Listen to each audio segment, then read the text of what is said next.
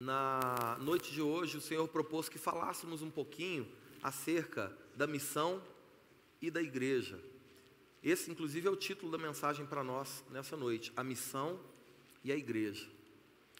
E eu gostaria de, de partir do princípio de que a igreja não tem uma missão, é a missão que tem uma igreja. E para entendermos um pouquinho acerca disso, eu gostaria de convidar você a se lembrar lá do Gênesis, no início, no capítulo 1, onde Deus vai criando todas as coisas, no capítulo de número 2, onde Deus cria o homem, a imagem e semelhança, cria a mulher a partir do homem, estabelece os dois num lugar de comunhão plena e relacionamento íntimo com o Senhor. Se a história tivesse terminado aí, Glória a Deus. Estaria tudo bem. Contudo, a história não termina aí. Chega o capítulo de número 3 e há o advento do pecado. E junto com o pecado vem a separação entre o homem e Deus. Aquilo que havia sido criado e estabelecido como pleno e íntimo, agora há separação. O homem e Deus não estão mais em comunhão. O pecado cria separação entre o homem e o Senhor que o criou. Se você se lembrar do versículo de número 9 aqui de Gênesis, capítulo 3, Deus vem na viração do dia, como vinha todos os dias, e faz uma pergunta icônica: Adão, cadê você? É interessante pensar nessa pergunta vindo da parte de um Deus que é onisciente, que sabe de todas as coisas. Contudo, essa pergunta representa algo mais profundo e que Adão precisava entender acerca das implicâncias do pecado e da agora da separação. Como se Deus dissesse assim: Adão, cadê você que não está mais em mim? Cadê você que não tem mais comunhão comigo? Cadê você que não é mais um comigo? Você não está em mim e eu não estou mais em você. Cadê você, Adão? Olha a consequência do pecado. Olha a devassidão que o pecado causa. A partir do versículo 15 de Gênesis capítulo 3, Deus starta o processo de busca pelo homem que se perdeu. Deus inicia então a sua missão, a missio Dei, a missão de reconciliar o homem perdido com o Deus Criador. Quando Pedro escreve sobre isso, lá na sua segunda carta, ele diz assim: que Deus é longânimo, tardio em se irar, porque não quer que ninguém se perca. Lá no Gênesis, Deus separa um homem chamado Abraão e promete a ele: em ti serão benditas todas as famílias da terra. Estabelece uma nação chamada Israel, que deveria se distinguir das demais nações da terra, não se contaminando com adoração a falsos deuses, mas atrair as outras nações para si e, consequentemente, para o Deus que eles serviam proclamando assim e revelando assim o Deus único e verdadeiro.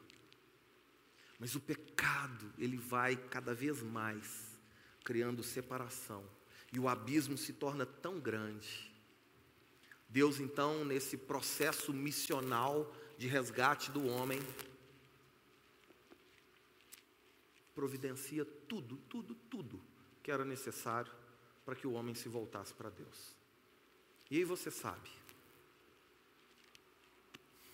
Deus ama o mundo de tal maneira que dá o seu Filho unigênito, para que todo aquele que nele crê não pereça, mas passe a ter a vida eterna. Então Deus envia o seu único Filho.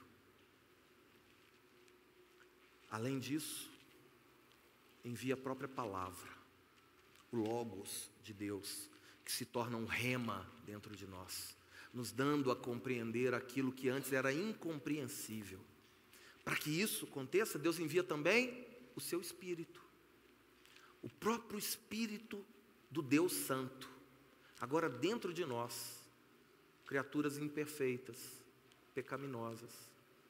E o Espírito Santo em nós, como um tesouro num vaso de barro, nos dá a entender aquilo que é eterno e nos faz compreender a importância de voltar para Deus, nos convencendo do pecado, da justiça e do juízo. Então, tudo que era necessário para que nos voltássemos para Deus, Deus fez. Inclusive, criando para isso uma igreja. E comissionando a sua igreja de autoridade, para poder ligar na terra e ligar no céu, desligar na terra e desligar no céu, apresentando, revelando o Deus da graça, do amor, do perdão, mas também da justiça. E então comissiona a igreja a ir por todo mundo. E é sobre isso que eu gostaria de tratar com você nessa noite. Sobre a missão e a igreja. A partir disso, eu gostaria que você não se esquecesse mais disso. Não é a igreja que tem uma missão, é a missão que tem uma igreja. E se é a missão que tem uma igreja, esse é o propósito que está sobre as nossas vidas, porque foi para esse propósito que, como igreja, nós somos criados. Amém? Mateus, capítulo de número 28. Esse é o nosso ponto de partida de hoje. A palavra do Senhor nos diz assim, a partir do verso 18, finalzinho do Evangelho de São Mateus. E Jesus, aproximando-se, falou-lhes dizendo: Toda autoridade me foi dada no céu e na terra. Ide, portanto, fazei discípulos de todas as nações, batizando-os em nome do Pai, do Filho e do Espírito Santo, ensinando-os a guardar todas as coisas que vos tenho ordenado. E eis que estarei convosco todos os dias até a consumação dos séculos. Irmãos, vamos orar? Fecha seus olhos, por favor, curva sua cabeça. Senhor, esta é a tua palavra. E oramos para que ela diante de nós passe a estar em nós. E que assim ela nos leve a compreender e a viver o propósito pelo qual fomos criados a viver. Que seja para a tua glória tudo que for dito aqui nessa noite e que tudo que será realizado a partir dessa noite. Em nome de Jesus oramos. Amém.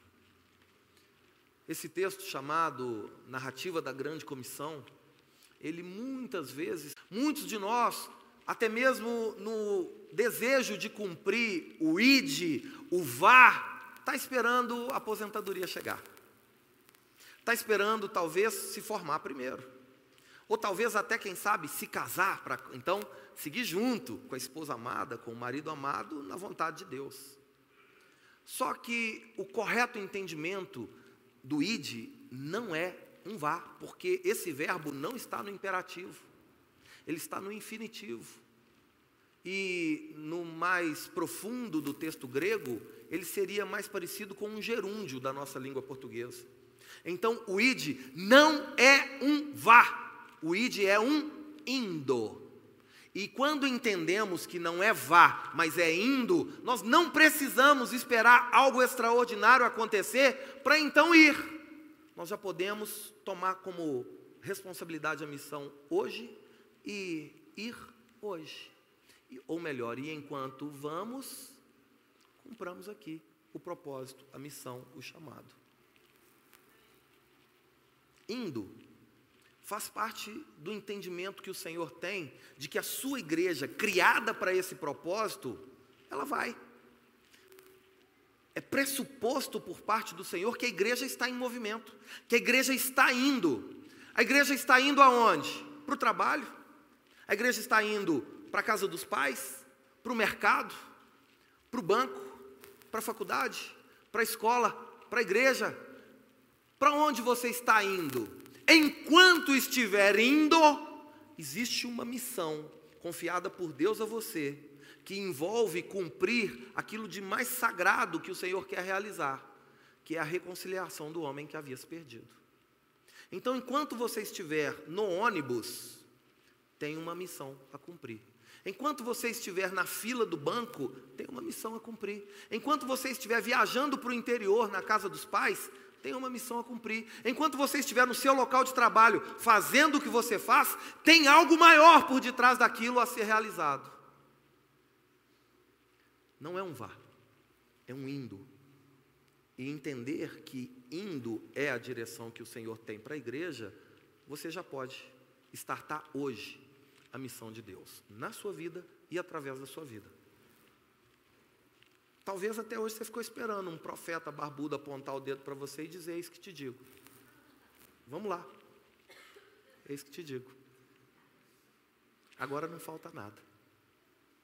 Coloque amor no que eu vou te dizer aqui, para você não me entender mal. Para de orar. Para de orar para saber se você tem que fazer parte disso ou não. Para de orar para saber se você tem que ir ou não. E começa a obedecer o que está sobre a igreja, sendo você igreja, é algo que está também sobre você. A gente não precisa orar para saber se Deus quer que eu perdoe.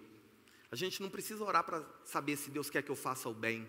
A gente não precisa orar para saber se Deus quer que eu evangelize. A gente não precisa orar para saber se Deus quer que eu pregue o evangelho. A gente não precisa orar para cumprir o que está descrito na palavra como sendo o mandato de Deus para a sua igreja.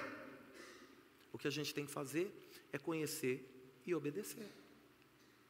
Por isso nós estamos aqui para entender sobre a missão e a igreja. A missão tem uma igreja. E essa igreja é agente de Deus para reconciliar o homem perdido. Se não é o ID, a missão, a comissão, qual é então a ordem? Está aqui, uma ordem composta de três pontos. Primeiro deles, fazei discípulos. Essa é a ordem que está sobre a sua vida, essa é a ordem que está sobre a minha vida. Não é o ir. O ir, o Senhor já pressupõe que você vai, que eu vá, que nós possamos ir. Indo, aí vem a ordem: faz discípulo. O que é fazer discípulo? Fazer discípulo de si mesmo? Replicar pessoas iguais a você? Para que então você tenha o controle dessas pessoas, o domínio sobre essas pessoas? Não. Quando o apóstolo Paulo ousadamente fala sobre isso, ele bate no peito e fala assim: Olha, pode me imitar. Por quê? Eu imito a Cristo. São discípulos de Jesus. Ensinar pessoas a seguir a Jesus. Cuidar de pessoas para que essas pessoas possam amanhã cuidar de outras conforme a palavra de Deus. Ide, indo, faz discípulo batizando-os em nome do Pai, do Filho e do Espírito Santo. O que é batizar? Batizar não é só mergulhar alguém num tanque com água. Batizar é levar essa pessoa a um testemunho público da sua fé. É isso que significa o batismo. Testemunho público da nossa fé. Através do nosso relacionamento com as pessoas, as pessoas vão ver em nós e vão replicar em si uma vida de testemunho de Deus, da glória de Deus de como eu era antes e de como eu sou agora, do que eu fazia antes e do que eu faço agora. Antes eu mentia, agora eu não minto mais. Antes eu roubava, agora eu não roubo mais. Antes eu adulterava, agora eu não adultera mais. Por quê? Porque tive um encontro com o Senhor. E o Senhor me transformou. E eu agora quero mostrar isso para todas as pessoas ao meu redor. Eu quero contar isso, eu quero ensinar sobre isso, eu quero levar pessoas a viverem isso. Se isso não for tomado por nós como a missão das nossas vidas, por favor, coloque a mão no que eu vou te dizer. É porque ainda precisamos ser alcançados para isso. Porque ou somos missionários ou ainda somos campo missionário. A igreja não tem uma missão, a missão tem uma igreja. E se você é igreja, existe um propósito sobre a sua vida. A igreja pode fazer evento? Pode. A igreja pode ter momentos de descontração? Deve. O que a igreja não pode é se esquecer do propósito pelo qual ela foi criada. E é fazer discípulos. É levar as pessoas também a darem um testemunho público da sua fé. E também, Jesus nos comissiona a ensinar essas pessoas a guardarem tudo aquilo que ele já ordenou. Aqui tem um desafio. Para que você ensine a outros a guardarem aquilo que Jesus já ensinou, primeiro, você precisa saber o que Jesus ordenou. E segundo, você precisa viver o que Jesus ordenou. Porque nós só temos autoridade para ensinar algo se vivemos o que ensinamos. O mundo só será atraído a nos ouvir e a nos seguir se aquilo que dizemos ao mundo é coerente com aquilo que vivemos. Então, indo por todo mundo, faça discípulos. Batize-os em nome do Pai, do Filho e do Espírito Santo e ensine-os a guardar todas as coisas que Jesus ordenou. Amém? Gostaria que você fosse comigo para Lucas, capítulo de número 10.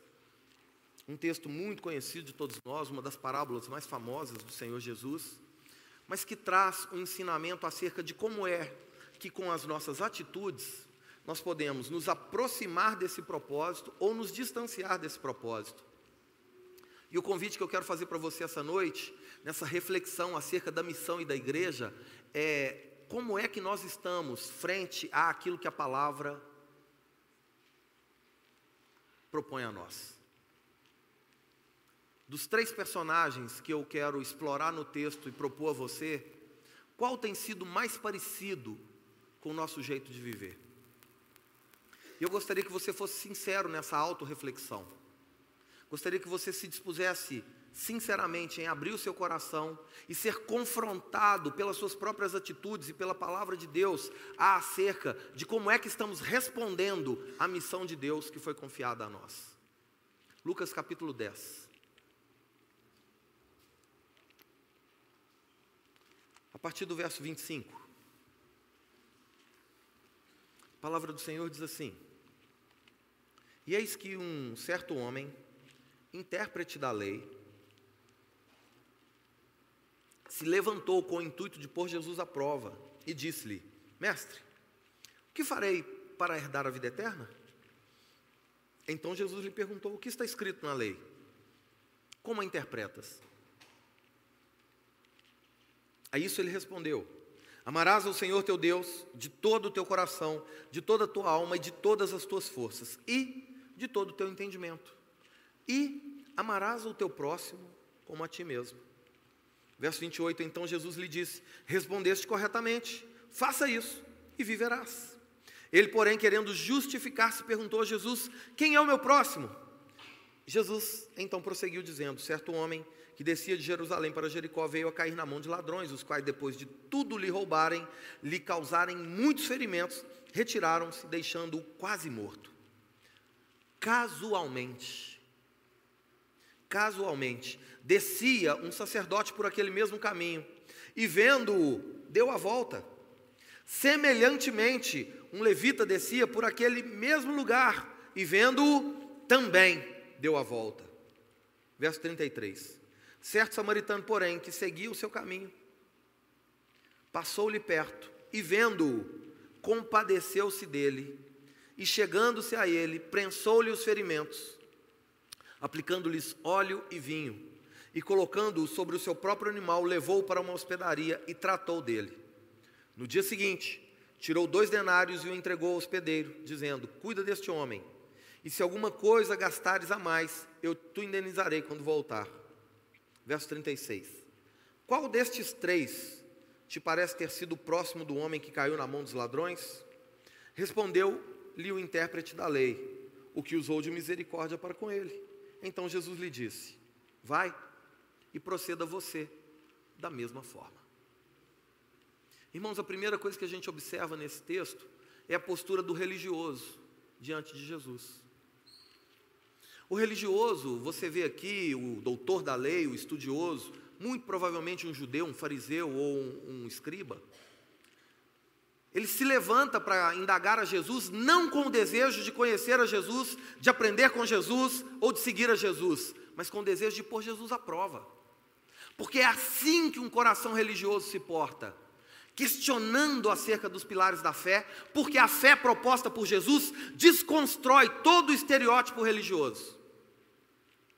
Se você se lembra, Jesus jogou por terra os três pilares do judaísmo: templo, sacerdote e sacrifício. Jesus desconstruiu. Não existe templo, não precisa de templo. Deus não habita em templos feitos por mãos de homens. Isso aqui é um prédio que serve convenientemente para nossa reunião, mas não é igreja. Quando sairmos daqui essa noite, não vai, não vai restar nada aqui além de tijolo e cimento. O Espírito Santo não estará mais aqui, porque Ele está em nós. Jesus desconstrói a figura do sacerdote como sendo aquele que é responsável pela nossa salvação. Não, não é. Pastor não salva a vida de ninguém, padre não salva a vida de ninguém. A nossa fé tem que estar depositada e firmada em Jesus. Ele é o autor e consumador da nossa fé. Se não for por intermédio de Jesus, não é vida, não é caminho, não é verdade. Jesus desconstrói a figura do sacrifício, onde era necessário para sermos ouvidos por Deus, sacrificar a Deus. No cristianismo, irmãos, diferente de toda e qualquer outra expressão religiosa, onde o homem precisa sacrificar para ser ouvido pelo seu Deus, no cristianismo o próprio Deus se fez sacrifício por nós. E Deus prova o seu amor para conosco, enquanto quando Cristo Jesus se entregou naquela cruz, sendo nós ainda pecadores. Você não tem mais que fazer o sacrifício, o sacrifício já foi feito. É um sacrifício suficiente, feito por Cristo. A reforma protestante trouxe esse entendimento para a igreja, a partir dos pais da, da igreja, dos apóstolos, dos pais apostólicos. A igreja se romanizou e construiu de novo o que Jesus havia derrubado. Trouxe de novo a figura do templo, das catedrais, trouxe de novo a figura do sacerdote com as suas indumentárias, trouxe de novo a figura do sacrifício. E nós, igreja protestante, temos hoje abraçado tudo aquilo que Jesus falou para a gente se afastar. A gente idolatra homens, a gente cultua o templo, ao invés de cultuar no templo. A gente adora coisas e a gente se dispõe de novo aos sacrifícios. Ah, você tem que fazer uma oferta de sacrifício para Deus te responder. Senão, não vai trazer de volta o marido amado em sete dias. E aí, o que, que a gente faz? Nega tudo aquilo que Jesus fez e conquistou na cruz. E volta de novo a viver como o doutor da, da lei aqui. O que, que eu faço para herdar a vida eterna? Essa era a pergunta dele. Querendo pôr Jesus à prova. Olha como Jesus faz. Jesus vira para ele e fala assim: Você não é um estudioso da lei? O que, que a lei diz? Como é que você interpreta a lei, já que você é um doutor da lei? Sabe o que, que esse homem faz? Ele cita o texto de Deuteronômio e de Levítico, citando a lei, a lei de Moisés. E ele vai dizer assim: Amarás o Senhor teu Deus de todo o teu coração, de toda a tua alma, de todas as tuas forças. Aí ele acrescenta algo no texto da lei que não está no texto da lei e de todo o teu entendimento. Com isso, ele estava querendo dizer assim: eu sou tão zeloso, eu sou tão cuidadoso, eu sou tão é, é, atento aos ritos da lei, que eu vou além da lei. Aí esse homem traz o resumo da lei: e amarás ao teu próximo como a ti mesmo. Qual era a pergunta dele? O que, eu faço para herdar a vida eterna? O que, que significa? O que, que ele está pedindo? Como é que eu faço para ser salvo? O que, que Jesus responde? Faz isso então. É isso que a lei diz? Então cumpra a lei para ser salvo.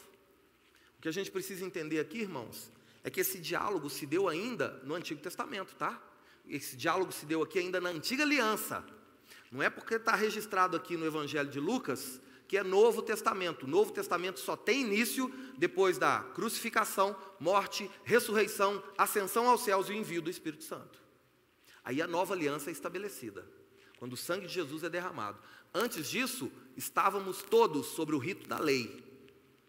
E a lei tinha um propósito maravilhoso, que é mostrar para mim e para você que por nós mesmos a gente não é capaz. E aí Deus, no seu plano missional de resgate do homem, envia o redentor. Jesus é o cumprimento da lei. Em Jesus, eu e você não estamos mais condenados. Não há condenação para aqueles que estão em Cristo Jesus. Romanos capítulo 8, versículo 1. Jesus responde para ele: Está no tempo da lei? Cumpre a lei. A hora que Jesus faz isso, faça isso e viverás. Esse homem fica apertado. Ama o teu próximo como você mesmo. Aí o que, que ele fala? Querendo justificar-se. Ele vai perguntar para Jesus: peraí, então quem é meu próximo? Por que, que alguém se justifica? Só por dois motivos. Ou porque está fazendo o que não devia estar fazendo, ou porque não está fazendo o que devia estar fazendo. Ninguém se justifica estando certo. E aí, esse homem querendo se justificar, pergunta para Jesus: o que, é que eu faço? Quem é meu próximo? E aí, Jesus começa a contar uma história: que um homem descia de Jerusalém para Jericó. Se você pensar na geografia da Palestina antiga, esse trajeto de Jerusalém para Jericó era um trajeto muito perigoso, cercado por montanhas, vales, e era muito comum ladrões ficarem escondidos na, atrás dos montes, esperando um viajante desavisado passar para pular sobre ele e roubar. E foi exatamente isso que aconteceu nessa parábola que Jesus está contando.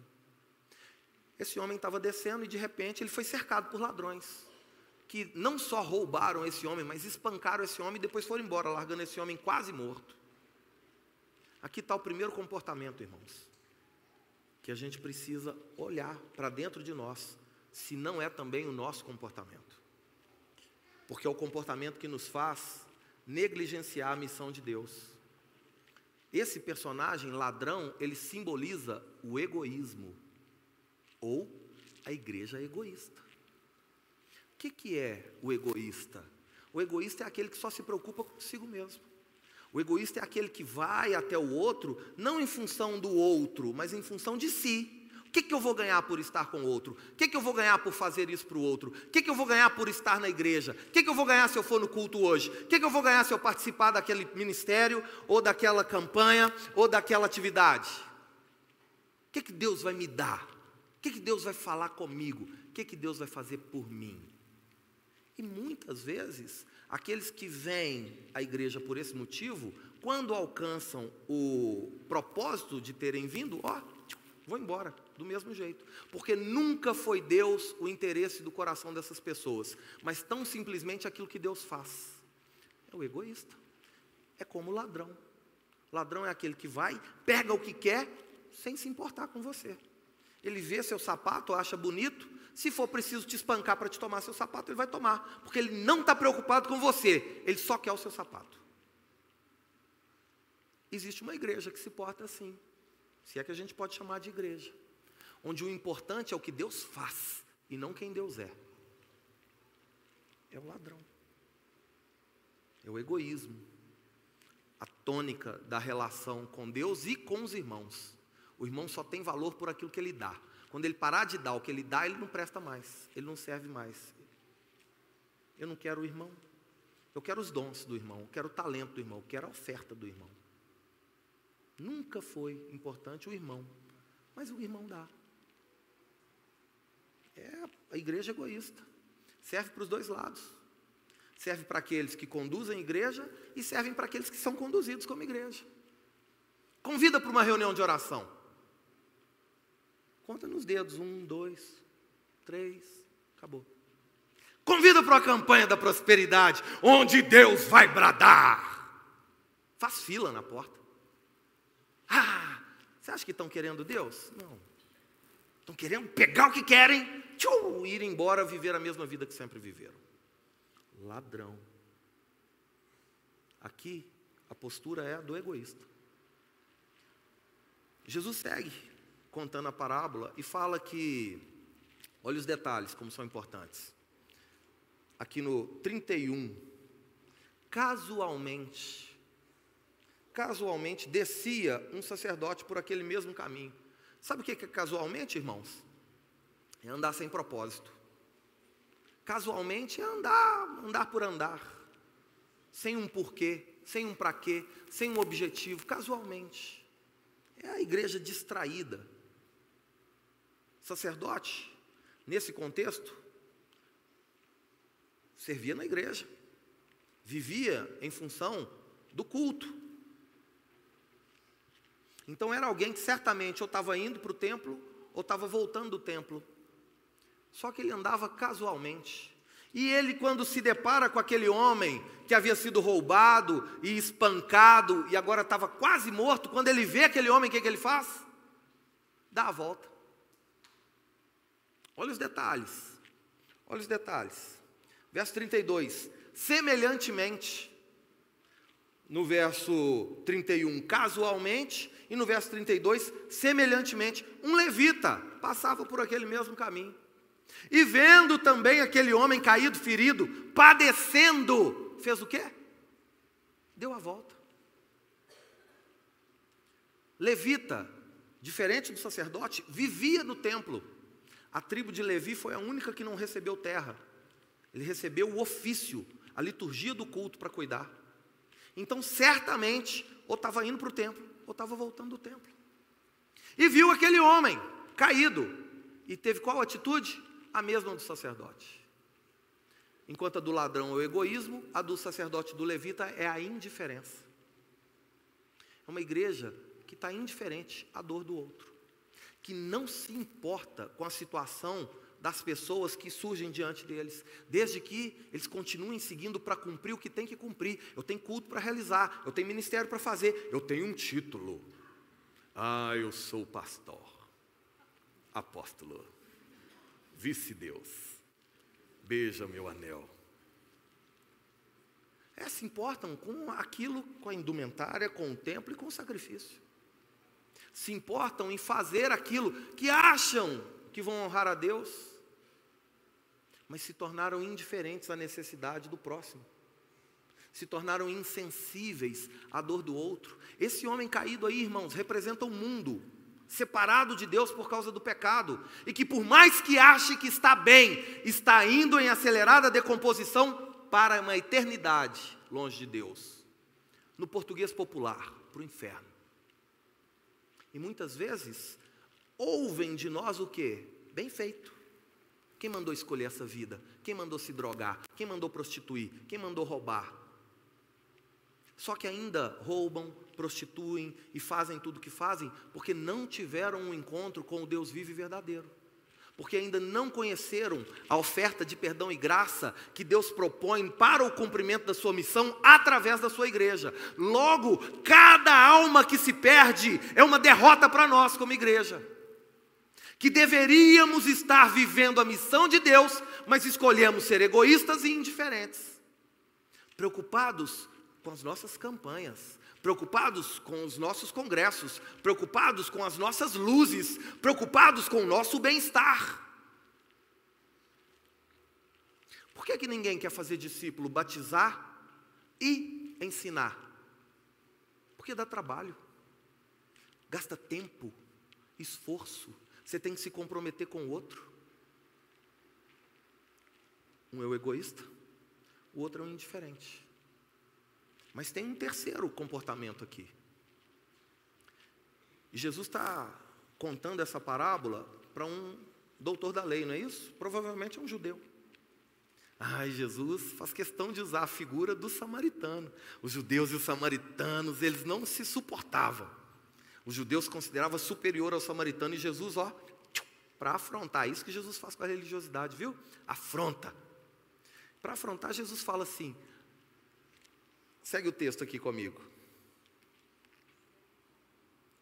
Certo, verso 33, certo samaritano que seguia o seu caminho. Em algumas traduções está assim: que seguia seu caminho de viagem. Em outras palavras, ele não estava andando ao acaso. Aquele que segue o seu caminho é aquele que sabe aonde quer chegar, sabe o que tem que fazer, tem um propósito a cumprir. Aqui por si só já existe uma diferença fundamental. Aqueles que entendem a missão de Deus, eles sabem o que tem que fazer. Eles não, não vão, não vão perder tempo com mimimi, com picuinha, com birrinha, com distrações, com sentimentos que vão nos distrair com sensações ou brilho nos olhares por conta da sedução desse mundo. Não, ele tem foco, ele tem propósito, ele tem um motivo. E o motivo é alcançar o perdido e cuidar do salvo. Amém? Certo samaritano que seguiu o seu caminho, passou-lhe perto e vendo, compadeceu-se dele. Essa palavrinha aqui tem sumido, irmãos, da nossa vida, compaixão. Compaixão é olhar com o olhar do outro, compaixão é sentir a dor do outro, compaixão é se colocar no lugar do outro, como se o problema do outro fosse o seu problema, como se a dor do outro fosse a sua dor, e você não descansa e você não para até suprir aquela necessidade, porque aquela necessidade passa a ser a sua necessidade. É um terceiro comportamento que Jesus está mostrando aqui. Tem o egoísta, tem o indiferente, mas agora tem o altruísta. E altruísta é o extremo oposto da indiferença e do egoísmo. Enquanto a indiferença e o egoísmo olham primeiro para si, o altruísta olha primeiro para Deus, em segundo lugar para o seu irmão, e só então ele olha para ele. Ele entende que a vida dele tem sentido em ser vivida se ela for vivida em favor do outro.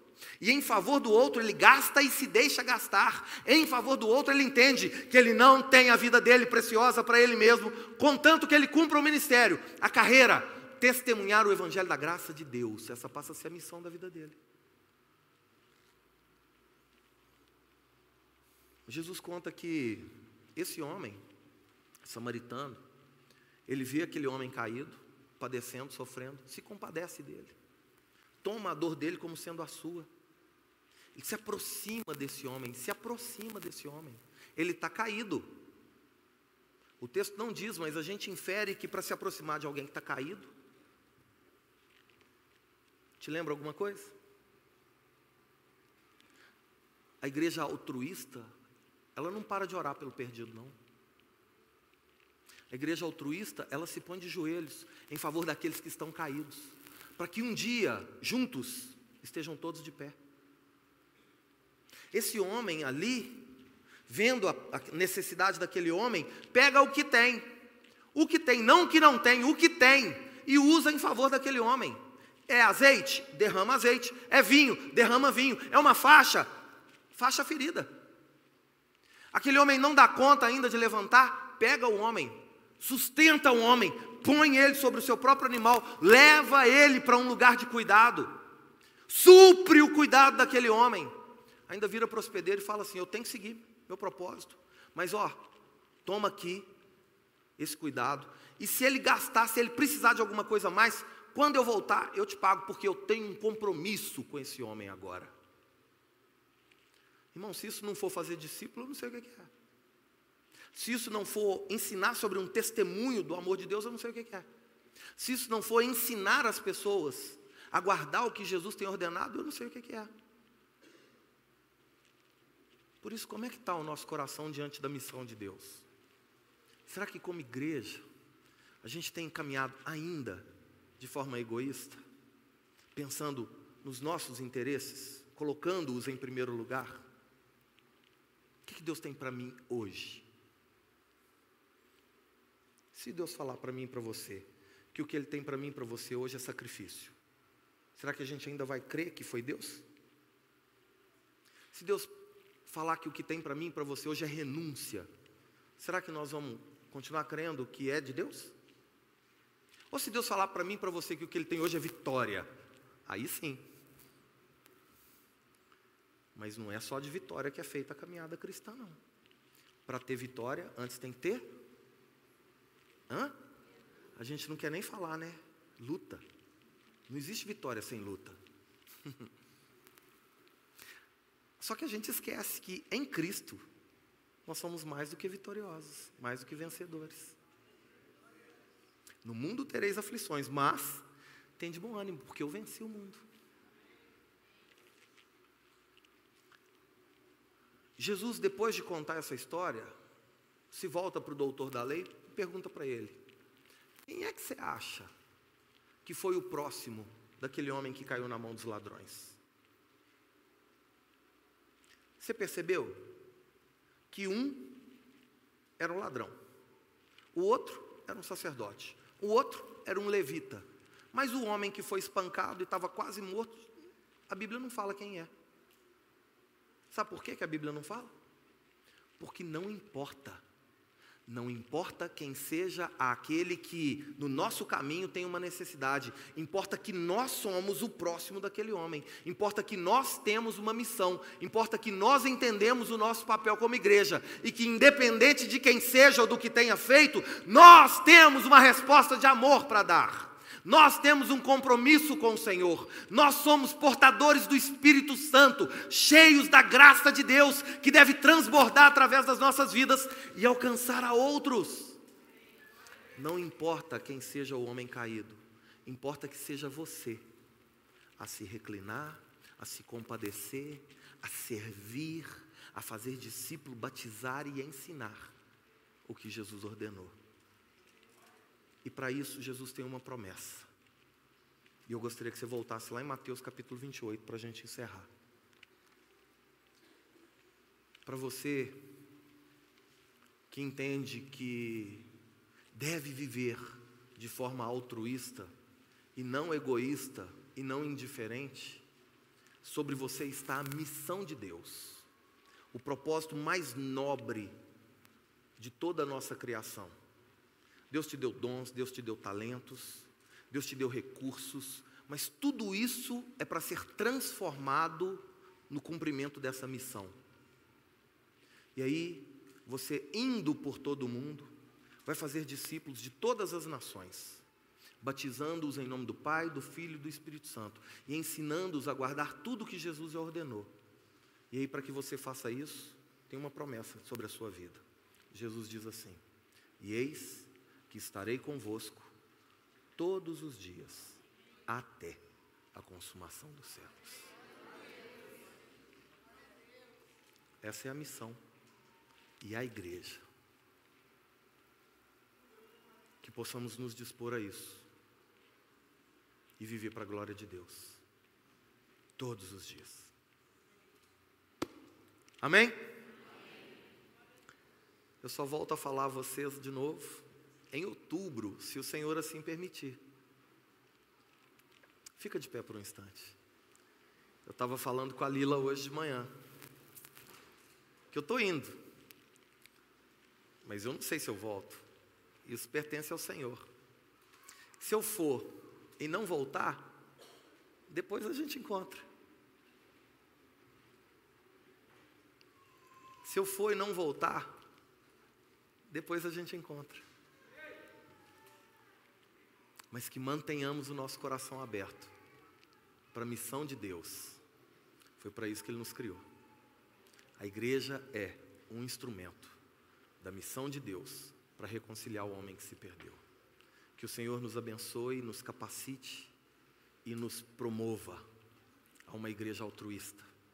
Nunca mais egoísta nem indiferente, mas altruísta, capacitada, fortalecida pelo Espírito Santo de Deus para viver a missão do próprio Deus. Amém? Se você puder, fecha seus olhos por um instante, põe as mãos sobre o seu coração, ore comigo, pedindo ao Senhor para guardar em nós essa palavra. Senhor, muito obrigado. Muito obrigado pelo privilégio de sermos igreja do Senhor. Perdoa, Senhor, as nossas falhas. Perdoa, Senhor, se muitas vezes temos colocado os nossos sentimentos à, à flor da pele. Perdoa-nos, Senhor, se muitas vezes temos deixado coisas tão pequenas nos impedir de viver o amor que o Senhor nos amou e nos capacitou a amar.